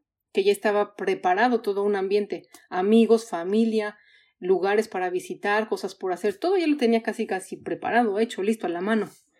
Entonces lo que tenía, en lo que tenía que esforzarme, pues era en mi trabajo, ¿no? Entonces los primeros meses la pasé mal porque sí me, me tenía que esforzar muchísimo en entender la citometría de flujo que al principio fue mi talón de Aquiles, ¿no? ¿Qué? Citometría de flujo. Entonces tuve que pasar allí horas este, en, el, en el instrumento, en el citómetro, sentada ahí sin entender, jalándome los pelos, ¿no? De que no entendía nada, de que nadie me ayudaba, de que cómo lo hago, cómo avanzo. Total que, pues la práctica es el maestro, ¿no? Entonces me tuve que dedicar a leer, a estudiar, a quedarme largas horas en, la, en, el, en el laboratorio, preguntar. Y entonces los primeros meses así la pasé súper ñoña, ¿no? Y todo el doctorado me la pasé siempre, este, pues sí, sí me, sí me, sí me comprometí mucho, ¿no? Con mi doctorado, entonces me llevaba diario mis folders o mis, mis resultados impresos, porque antes imprimía mucho, ¿no? Ahora ya no, pero antes imprimía mucho, entonces llevaba siempre mi mochilota llena de artículos y llena de resultados, y mi mochila bien pesada, y en la bicicleta hasta la casa, ¿no? Casi una hora en bicicleta. Entonces me la pasaba así como ratita de, de biblioteca, en el laboratorio, en la casa. Pero eso sí, los viernes, así a partir de las 7, 8 de la noche, ahí se ven, sí, exactamente, a festejar, fiesta, pachanga y rock and roll, ¿no? por eso, sí, por eso siento que la súper aproveché, porque entonces siempre hacíamos fiesta el Fel y yo, pero cuando teníamos que dedicarnos a nuestros aspectos profesionales, también nos dedicamos al 100% o más, ¿no? Entonces tuvimos un, buen, sí, tuvimos un buen balance en ese sentido. Entonces fuimos felices, ¿no? Porque sí teníamos, teníamos todo lo que necesitábamos alrededor amigos, fiesta, calle, bares, todo. Oye, y, y al final, este, de, en esa recta final del doctorado, ¿cómo la sentiste? Porque es cuando se pone. el asunto, sí, sí, sí. Sí. Sí. Ahí se pone. Sí, pues sí estuvo medio pesado, porque fíjate que esta beca, la beca Marie Curie, solamente son tres años de beca. Entonces, los siguientes tú tienes que buscar financiamiento, ¿no? Entonces, normalmente un profesor te puede decir, bueno, te puedo dar otro año más porque yo tengo dinero para pagar otro año más. En mi caso, no, entonces apliqué al, al a mi derecho que tenía, al derecho que tienes de desempleo. Entonces, con eso me dieron un año más, ¿no? Tuve, no, no me dieron, más bien pude eh, solicitar o tramitar un año de desempleo y con eso pude seguir trabajando en el laboratorio y escribir la tesis. Entonces, ese año me la pasé trabajando mucho para tener más resultados y después escribí la tesis que fue, ay, que fue así como que ya no me podía ver Feli, ¿no? De que toda tesis maldita. y este... Sí, de que lloras, de que no tiene, de que lloras, de que no le ves sí, el no, fin. estás enojada, sí, no le, no, ves el no fin, le ¿no? dices cómo. Sí. O sea, cómo, ¿Cómo, cómo pude? esto va a ¿Cómo llegué aquí? O sea, no. sí. Sí, quieres dejarlo todo, ¿no? Quieres dejarlo, quieres ya, ya, no, mejor me dedico a otra cosa ya. ¿No? No quieres. Sí, pongo un puesto de tacos y ya. en serio, ¿eh? Yo sí lo pensé. Yo sí lo pensé, lo acepto. Dije, ¿sabes qué? Voy a poner un puesto de tacos ¿Ya? y ya. Sí. Mi vida se, se va a solucionar. En serio, y me No, tiene encantan razón, sí, aparte. Sí, Entonces, pensamos cosas que, que ahorita dices, oye, y, y bueno, te, te gradúas, ¿no? Y dices, Ya, por Ah. fin. Ese, esa noche hice fiesta a lo loco, ¿no? De ya, por fin se terminó ese martirio. Y, y Feli ni fue, aparte, ¿no? O sea, como que súper incompleto porque yo estaba tan emocionada con, fíjate que lo que más me hacía ilusión toda mi vida fue hacer el doctorado, pero también como tener esa, esa, ese, mm, eh, la ceremonia, ¿no? De doctorado, pero con mis papás. Ese fue siempre mi gran anhelo, así desde chiquita, ¿no? Cuando yo veía una película, o- porque las fotos de mi papá cuando se recibió de su maestría, ¿no? Eran como algo que lo veía, ya sabes, ¿no? Ves a lo lejos y te imaginas y dices, qué bonito de haber sido. Pues yo quiero eso, ¿no? Con mis papás cuando me reciba o cuando tenga mi, mi, mi- cuando tenga mi graduación, ¿no? Pues tal que no estuvieron mis papás. Y fue, dije, no, o sea, ¿cómo? ¿Cómo? ¿No? Después de tanto esfuerzo y no están aquí, se pasan. Pero bueno, ya habrá otra. Voy a hacer otro doctorado entonces. no, jamás. oye, y tus papás súper, súper orgullosos, tu familia súper orgullosa, ¿no? Ese día. Pues estaban contentos, estaban contentos. Aunque no hablamos tanto, creo que ese día. Solo como que ya pasé y, ah, por fin, ¿no? Vaya, terminaste. Oye, y después de ahí sigue, este, después de ahí sigue un año en el que te dedicaste a buscar nuevas oportunidades, ¿no? Un periodo en el que dices, bueno, después de tanto estrés, porque creo que cuando uno está en ese periodo de presión, pues vives al día, Sí. ¿no? Vives, sí, vives sí, al día porque es tanta la presión que no tienes más energía para pensar a futuro. O a lo mejor la tienes, pero no tienes energía pues para buscar eh, el recurso, Sí, ¿no? Económico. Entonces, vino una etapa de, de buscar un recurso económico, de, de decir, a ver, ¿ahora qué hago? Sí, o, o tú qué querías, ¿Qué, cuando acabaste, ¿qué querías hacer? ¿Cómo te veías? ¿Querías ahora sí? Y también aquí viene de que te veías formando una familia, veías ya, eh, querías ser mamá o, o, o cómo fue esa, esa transición. Sí, pues eh, mi ideal, más bien lo que yo quería hacer después del doctorado, siempre quise una carrera académica, ¿no? Y con eso, estando en Alemania, entendí que más bien la finalidad era este, ser profesora en la universidad. Entonces dije, ah, pues a ese, en ese camino voy. Total que en la industria, o más bien, en los estudios de medicina, biología, etcétera, siempre puedes irte por esas, yo digo que son tres, tres ramas, ¿no? Ya sea la investigación científica, la práctica clínica o la práctica en una industria farmacéutica, ¿no? En la industria farmacéutica. Entonces yo decía, bueno, pues la, la, la clínica no, ya estuvo que no. Entonces creo que me debería dar la oportunidad de trabajar en una compañía. Pero eso como siempre lo reprobé, como que yo tenía más o menos mis, mis códigos éticos, no me permitían trabajar en una compañía, porque no tenía tampoco yo la información necesaria, ¿no? Para crear yo mis propios criterios. Entonces ahora digo, ah, bueno, sí lo pude haber hecho. Pero bueno, no quería yo trabajar para una compañía, yo estaba fiel a la academia y a la ciencia, y entonces dije, pues entonces tengo que continuar en este camino. Entonces lo que hice después de la, de la defensa del doctorado es que tenía el doctorado, entonces necesitaba ir por un postdoc, ¿no?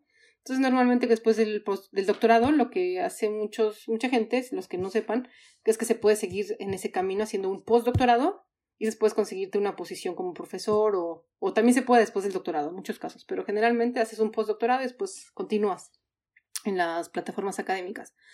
Entonces yo quería eso y buscando, tratando de buscar un postdoc donde no quería quedarme en Alemania porque este, pues normalmente prefieres hacer algo en un lugar diferente, ¿no?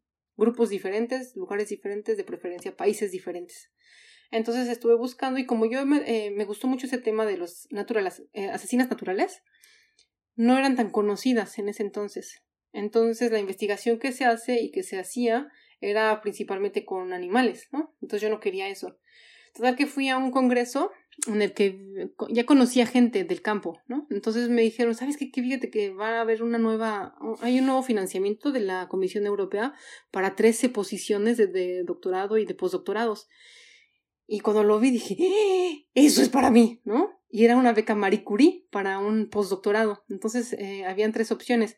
En Israel, eh, bueno, eran 13, pero para postdoctorado solo era Israel, París, bueno, en Jerusalén, París y Viena. Entonces dije, ay, tengo que aplicar. Total que apliqué y este, y sí, me aceptaron primero para poder eh, presentar y ir a una entrevista, presentar lo que yo había hecho antes, que me gustaría hacer y que te hagan un examen, ¿no? Tal que fui a Viena y allí di mi presentación y terminando eso dije, ya me quedé aquí. O sea, yo tenía ese sentimiento, ¿sabes? Como porque yo me sentía que, este, pues me sentía preparada para la posición. Sentía que eso era lo mío, sentía que la posición casi casi estaba hecha para mí, ¿no? Sin exagerar, porque tú sabes, ¿no? Cuando algo es para ti o cuando algo de verdad ni al caso, ¿no? Entonces allí yo pensé que sí era buena candidata, total que al final me dijeron, bueno, entonces ¿a dónde quieres? Este, Jerusalén, París o, o, Viena. Y yo, ¡Ah! chispas, ¿no? Y ahora con quién lo consulte, ¿no? entonces, total que entre mis, este, siempre yo había querido estar en París, como que siempre quise vivir en París y en la vida bohemia, ¿no? Parisina. Y pensaba, París, París. Pero en ese momento me llegó este flash, ¿no? De decir, bueno, pero es que Félix va a quedarse ahorita todavía en Hamburgo un año y yo estoy ya hablando el alemán y me gustaría como, pues, este, masticarlo mejor, ¿no? Me gustaría así dominar el alemán. Y aparte, Feli también tiene familia aquí, en Austria, y creo que es algo que también a mí me hacía falta, ¿no? Sentirme en un lugar donde tuviera alguien conocido. Dije, bueno, pues sí, Viena. Entonces, cuando estuve en Viena, me gustó muchísimo la ciudad. Y como que me, ya sabes, sientes algo cuando estás en diferentes lugares, ¿no? Esa, esa ciudad sentí que me llamó. Tal que dije, bueno, pues Viena. Cuando le avisé al Feli, que Feli, ¿qué? ¿Por qué no nos fuimos a París? bueno, después, Feli. y este, y tal que, pues sí, me fui a Viena, entonces me quedé yo, en Viena, Félix en Hamburgo, en lo que Feli terminaba su subespecialidad. Yo después el primer año en Viena, entonces ahí hice un montonal de amigos me quedé a vivir una casa, una VG, un lugar así que compartes, ¿no? Con alguien. Entonces era la casa del que ahora es el, mi mejor amigo, ¿no te imaginas? Este, entonces él, él, es músico, me presentó a todos sus, todos amigos bohemios, o sea, todo lo que yo siempre quise en París, lo encontré en Viena, ¿no? Entonces fue una, un año así como tan hermoso, porque trabajé muchísimo, porque estaba yo sola, entonces no tenía como otros compromisos, por ejemplo, con pareja, ¿no? Que tienes también tiempo, necesitas tiempo para la pareja, para tu trabajo, para ti mismo. En ese caso solo el trabajo y, y yo, ¿no? Entonces mi trabajo lo cubrí también más del 100% y yo, o sea, mi vida de lo que me gusta, me gustaba hacer pachanga y conocer gente y me gustaba pues ese, esa escena bohemia.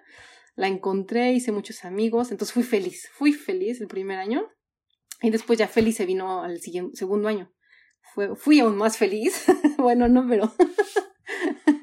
no, pero la vida cambió, ¿no? Entonces también seguimos haciendo mucha fiesta el felillo, pero nos tuvimos que mudar a un lugar, él y yo, juntos, ¿no? Entonces también nuestra vida pues ya cambió a una vida un poco más estable y ahí fue cuando ya tuve dos años, ahí como postdoc, trabajaban también con asesinas naturales, pero en cáncer.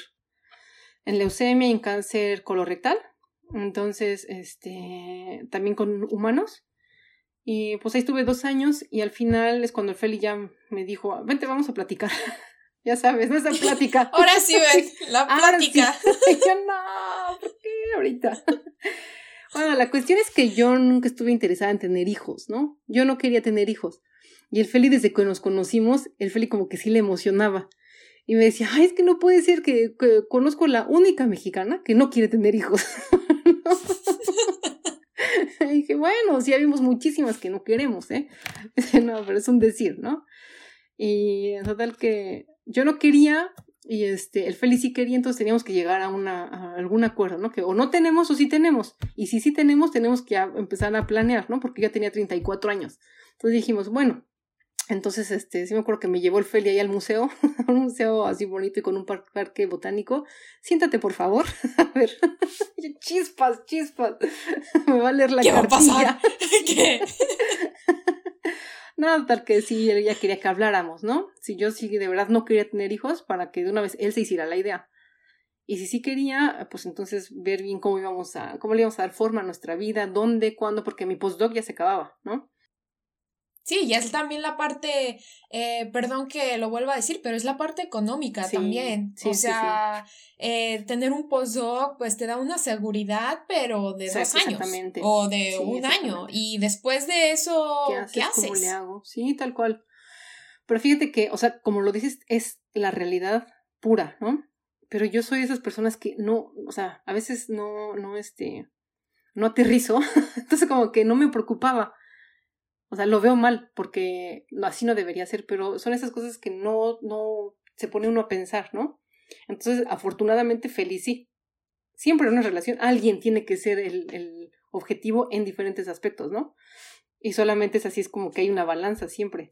Entonces, en este caso, él me dijo como que, pues, este, ¿y si vas a querer hijos o no? y yo, híjole, pues, creo que sí, pero todavía no. ya sabes, ¿no? Dar largas, largas, largas. Me dice, ah, pues es que fíjate que ya este va a acabar tu, tu postdoc aquí, y luego, entonces, ¿a dónde quieres que nos vayamos? Y yo, pues no sé, ni a dónde, ¿no? Y sí es cierto, hay que planear. Pero que dije, bueno, entonces sí. y no, pero pensando así como más objetivamente de qué es lo que convenía, en qué momento, cuándo, cómo, pues era ya empezar, ¿no? dije, sí, en parte bien está padre. Entonces en Viena sí podría encontrar algún lugar y alguna posición, me imagino, y sin, sin de verdad planearlo muy bien, ¿no? Total que la eh, conclusión de esa plática fue que ya, pues ya tenemos que empezar a, darle vuelta a la cuerda, a la, hilacha.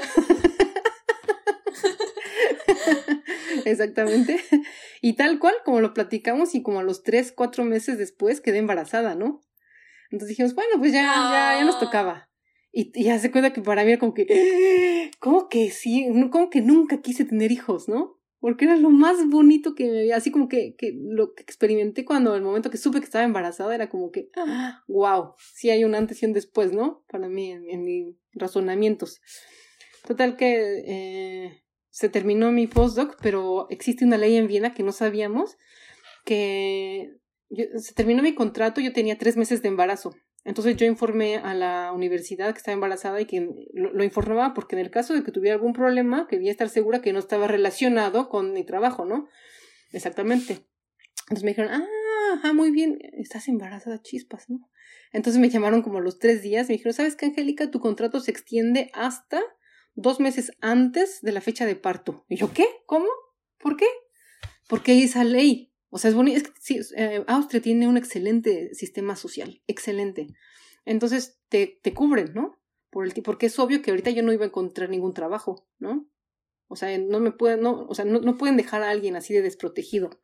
Entonces, en ese caso, me te prefieren extenderte el contrato para que entonces ya te vayas por la baja maternal, que te lo sigue pagando tu seguro, y después tú ya puedes buscar un trabajo, ¿no? Entonces sí te están protegiendo, ¿no? Sí te están dando esa seguridad.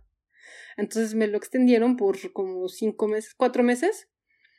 Me pagaron aún más de lo que me pagaban. Y después se, se activó el seguro de maternidad y estuve con ese seguro por otros cuatro meses. Más después se pudo activar el, el seguro de desempleo porque estuve pagando impuestos por todo el tiempo que estuve viviendo allí. Y era como que, wow, wow, wow. admiración tras admiración con el sistema, ¿no?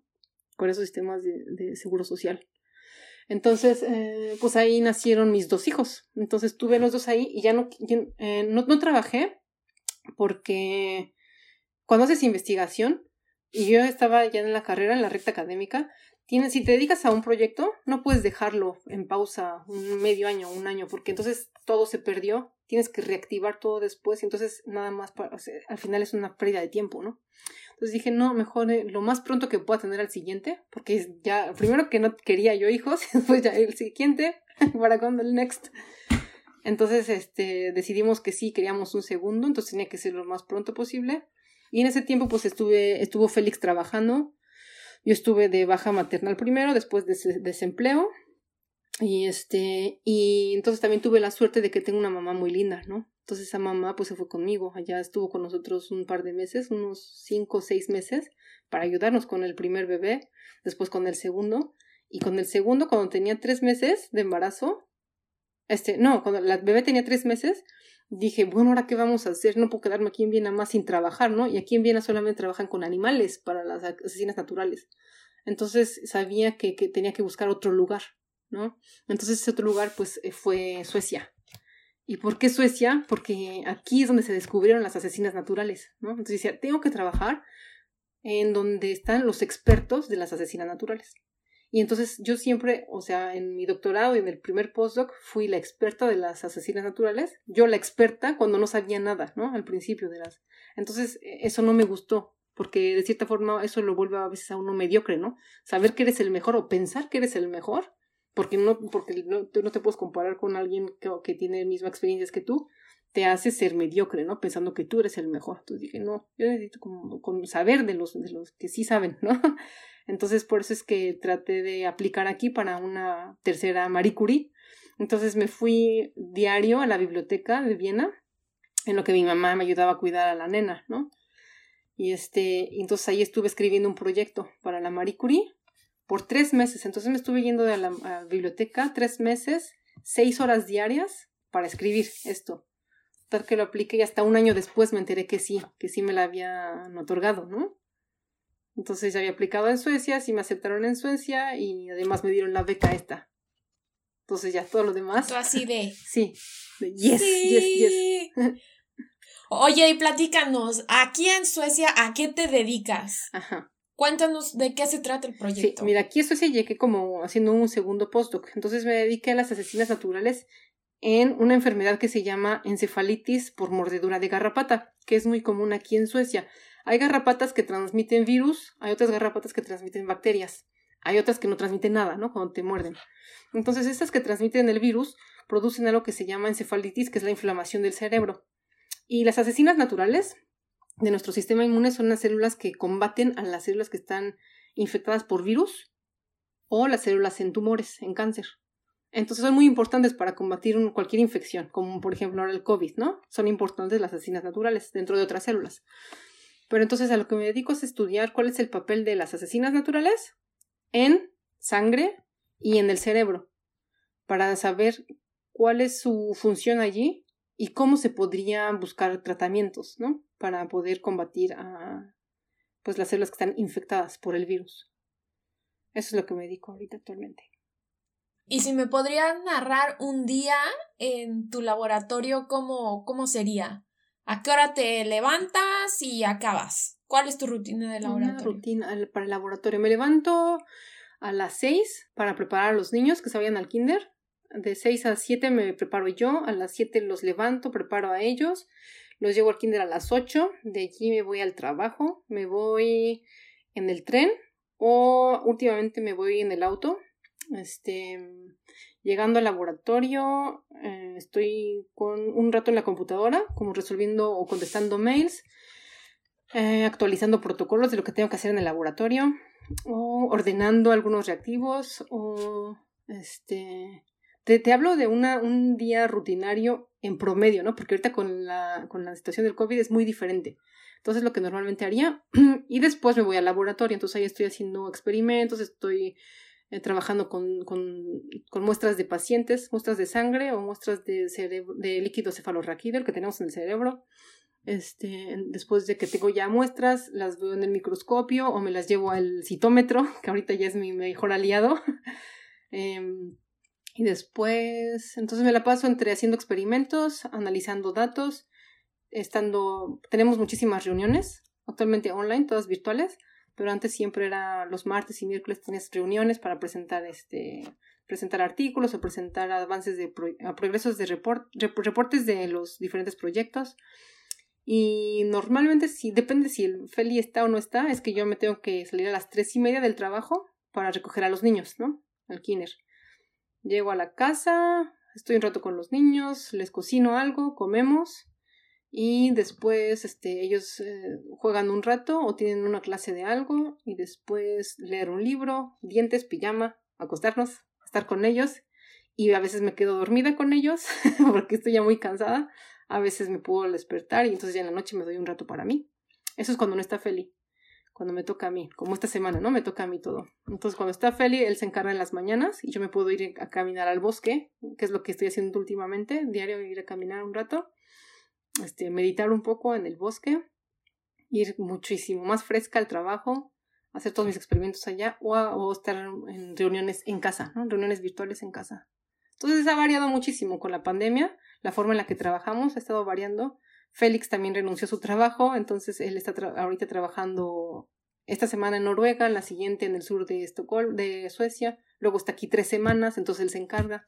Y así está ahorita muy, muy variable el asunto. Pero sí es pesado, ¿no? Con los chamacos y con el trabajo sí, es como... Sí, sí, sí, sí es pesado.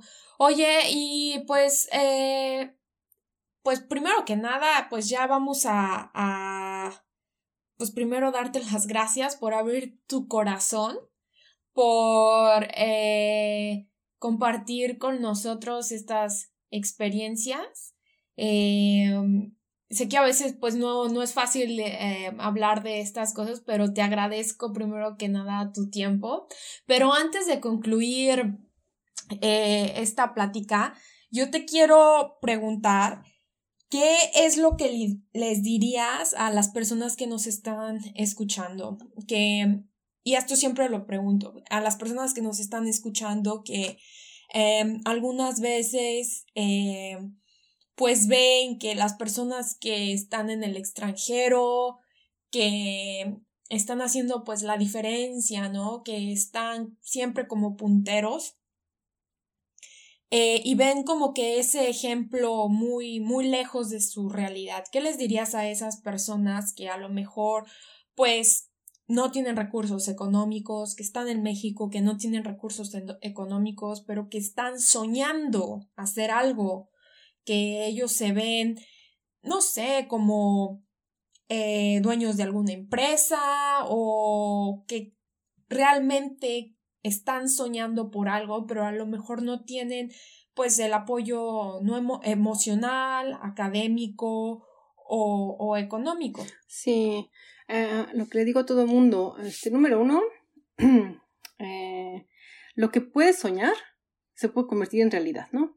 Eso con lo que, eso que te ilusiona muchísimo, con lo que te gustaría eh, realizarte, eso siempre es posible cuando cumples otros criterios, ¿no? Uno de ellos es rodearte de gente positiva.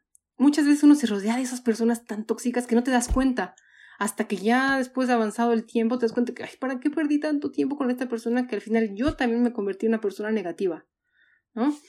Tener eh, muy, muy presente la teoría de la, teoría, la, el, este, eh, el esfuerzo, ¿no? Esforzarse uno por lograr lo que uno quiere. O sea, no las cosas van a llegar solitas, no van a llegar de la nada, van a llegar siempre que hay esfuerzo, siempre que te esfuerzas por lograr lo que tú quieres. Y siempre van a haber las formas. Entonces, no hay excusas de que no tengo dinero, no hay excusas de que no está el libro, no está la conexión a internet, hay bibliotecas, hay, hay este, financiamientos, hay internet, hay cafés internet, hay muchísimas eh, herramientas a las que uno puede acudir, ¿no? En estos tiempos de la pandemia es un poquito más difícil. Sin embargo, no es imposible, ¿no? Si no tienes dinero, pues haz un crowdfunding. Si no tienes amigos, conócete a alguien o agárrate a uno de tu, o dos de tus mejores amigos o personas que, que más confianza les tengas y con ellos apóyate para poder pues eh, motivarte, ¿no? Porque siempre es importante tener a alguien al lado. Y también siempre eh, sé consciente de las personas, lo repito, las personas con las que uno se rodea, ¿no? No es lo mismo tener que jalar que ser empujado, ¿no? Entonces, cuando hay un beneficio mutuo en una cualquier relación de amistad, de noviazgo, de pareja, de relación profesional, cuando hay un, interés mutuo, los dos se van a apoyar, ¿no? Los tres, el grupo, quien sea, se van a siempre ayudar unos a otros. Entonces no hay necesidades a veces de esas competencias, competencias tóxicas, ¿no? Entonces nunca compitas contra los demás, compite contigo mismo, de que yo quiero esto, tienes que llegar ahí, como sea, por donde sea, a como dé lugar, ¿no? Otra vez, habla inglés. Independientemente de que quieras quedarte en México o en donde estés, este, el inglés siempre te va a ayudar, nunca va a lastimar. Eh, haz un plan, haz un plan de lo que quieres hacer, haz un plan de, tus jerarquías, ¿no? ¿Cuáles son tus prioridades en la vida? ¿Cuáles son tus prioridades en, en, en tu plan, en tu proyecto? ¿Con qué cuentas? Y ármate un camino, una ruta crítica, ¿no? Un algoritmo. Si sí pasa esto, entonces, ¿cómo le hago? Si no pasa, ¿para dónde jalo? ¿No? Entonces siempre ayuda muchísimo eso. Eso lo hicimos el Feli y yo, escribirlo, ¿no? Cuando lo escribimos dijimos, ¡Ah! y el Feli lo está siguiendo al 100%. Yo llevo como 80%, ¿no? Pero ahí vamos, pero eso nos ayudó muchísimo. Eso y este, sí, eh, siempre rodearte de, de positivismo. así es, así es. Rifadísimos, ya saben, eh, de Mixoc para el mundo, la doctora Angélica Cuapio. Ya saben, eh, pues así cerramos este, este podcast. Angélica, te repito, muchísimas gracias por abrir tu corazón, por estar aquí con nosotros.